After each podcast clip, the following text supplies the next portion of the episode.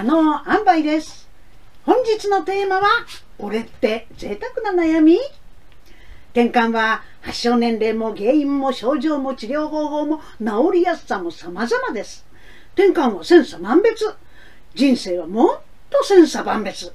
誰かと比べられるものではありません。贅沢な悩みかもしれないけどと言って始まるのは大抵家族からの過剰な心配。心配してくれるのはありがたいけれど当事者としては心配心配と言われると心苦しいですよね。正直ちょっと嘘感じちゃうこともある。日々のモヤモヤした悩みは積み重なるとしんどくなる。しんどくなる前に解決できたらって思いませんか？子供が転換と診断されたら親は心配するのは当たり前。でも子供は心配されればされるほどうざいって感じちゃうんですよね。どうやったらこの気持ちが伝わるか知りたいですよね。この動画では心配しすぎる夫に悩むかな子さんのエピソードを通して心配に変わる魔法の言葉を伝授しちゃいます。最後までこの動画をご視聴いただくことで日々の暮らしを楽しく快適にするためのヒントをお伝えできると思っています。このチャンネルでは毎週転換小話や転換の基礎知識などを紹介していますのでチャンネル登録お願いします。転換発作のある友人と久しぶりにお茶をしていた時のこと。ねえねえ、加納さん、ちょっとだけ愚痴聞いてくれる？と話し出したのはかなこさん。オッケーかなこさんなら愚痴聞き時間あげちゃうわ。うちの旦那さん、心配性で、私が一人で出かけようとするとダメって言うの。え？だって今日私と会ってるじゃない。加納さんは転換のことよく知ってるでしょ？だから心配ないって。ああ、そっか。でも、一人で買い物に行きたいんだけど、心配だから、僕が一緒に行ける時に行こうねって言うの。え？ー、買い物もダメなの？すぐ近くの買い物はいいんだけど、遠くはダメ。休みの日にいつも一緒に行ってくれるから、別に困ってるわけじゃないの。最近、発作はどうなの？前よりぼーっとしてることが多いみたい。自分でもきっと発作があったのかなってわかるから心配してくれることはありがたいのよ。でもなんだかお姫様扱いされてるみたいでね。大切にされてるんだ。私ね、子供の時からずっと薬飲んでたでしょ？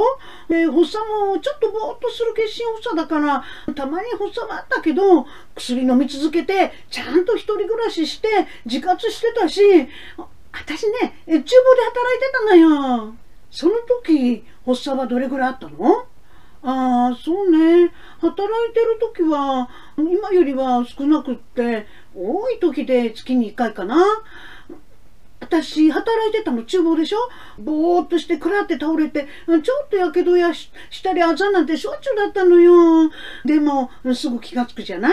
あ、ごめんなさいって言うと、気をつけろよって言われて、で、調理中にね、私が倒れても大丈夫なように、後ろがシンクだけの場所を定位置にしてくれたりして、火は危ないからって。で、調子のいい時はね、ホールだったの。うーん、そうだったんだ。みんないい人たちだったんだね。恵まれてるやん。うん、なんかみんな慣れっこになってたって感じかな。私もね、ぼーっとして倒れる時以外は、一生懸命働いたの。だって迷惑かけたかもしれない分、心配してくれた分、働いてお返ししたいじゃない？うんわかる。うちの旦那さんはね、とっても優しくって、とってもいい人なのよ。でもね、心配しすぎるところだけ、もうちょっとどうにかなるといいんだけどね。でもね、心配しないでくれなんて言えないわよね。うんうん、わかるわかる。加納さんはどうなの？私はもう、旦那に心配だって言われると、昔はうざいと思ってた。心配されるのすごく嫌だった。こんなことを旦那さんに伝えたら、そのことでまた悩んじゃうぐらい真面目でいい人なのよ。だからね、うちの旦那さんに言えないんだよね。こうやってたまに加納さんに会って、で、愚痴言うくらいですっきりするんだもん。こんなことで、うちの旦那さん、悩ましたくないでしょ？そうよね。うん。いい旦那さんだもんね。うん。一人で行動したいって言ってもね、別に大したことしたいわけじゃないの。たまに一人で映画見たり、えブラブラお買い物したり、美味しいラーメン屋さんに並んでみたりとかね。そんだけなんだけど、できなくってもまあ別に困るわけじゃないし、それにね、加納さんに話すと、なんか楽になるのよね。だからこうやって笑って話せたら、もうそれで十分。いつも愚痴聞いてくれてありがとうね。愚痴をこぼす最大のメリットはストレス解消。不満だったりモヤモヤしたことを人に聞いてもらえば大抵心が軽くなるもんよ。でもさ、もやもやを誰にも話せないと結構辛いよね。だからといっていつも愚痴ばっかりだと聞く方はもううんざり。愚痴ばっかり言ってる人の愚痴はうんざりするんだけど、子さんの愚痴は聞いていて嫌じゃないの。なんでだろうって考えたら、不満は言うけど、人のせいにはしない。人の悪口は言わないの。それに、初めから愚痴聞いてくれるって言って始まって、それで話し終わったら、すっきりした顔でありがとうって言ってくれんのよ。ここで、皆さんに提案があります。心配っていう言葉を大切っていう言葉に置き換えてみませんか？これ、魔法の言葉なんだから。心配だからではなく大切だから。あなたが心配なのはあなたが大切なの。だって心配なんだもんは、だって大切なんだもんって言い換えてみましょう。心配っていう言葉は厄介なもんなのよ。心配だっていう方も心配だって言われる方も心苦しくない？別に天下に限ったことじゃなくって誰でも心配してくれてるっていうことはありがたいって思ってるのになんかちょっとモヤモヤするのよね。でも考えてみて。なんで心配なの？なんで心配かけると心苦しくなるの？大切な人だから。そう。だったら心配を大切っていう言葉に置き換えちゃえばいいのよ。心配って言われるたびに脳内で大切に変換しちゃえばいいのよ。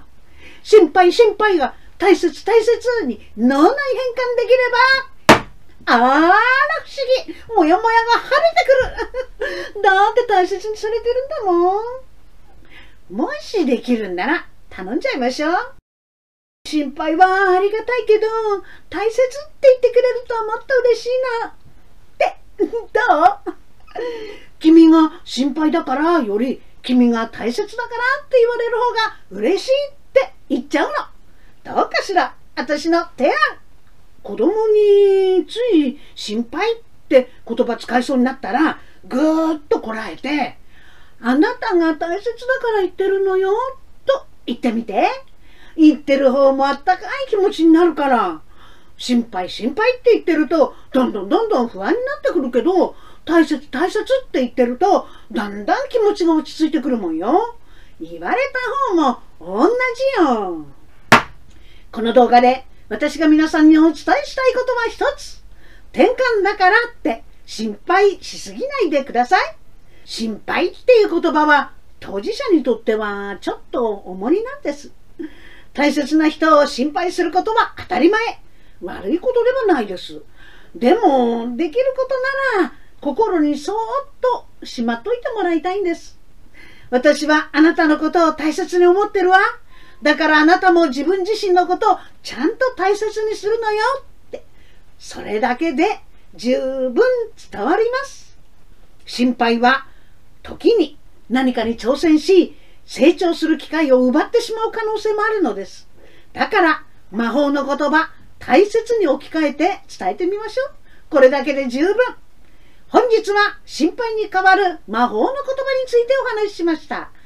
この動画を見てためになったと思ったら、Twitter や Facebook で拡散をお願いします。また、チャンネル登録お願いします。コメント欄に感想や質問を記載いただければ、動画でも回答していきたいと思っておりますので、よろしくお願いします。本日のまとめ一つ、心配という言葉は時に何かに挑戦し成長する機会を奪ってしまう。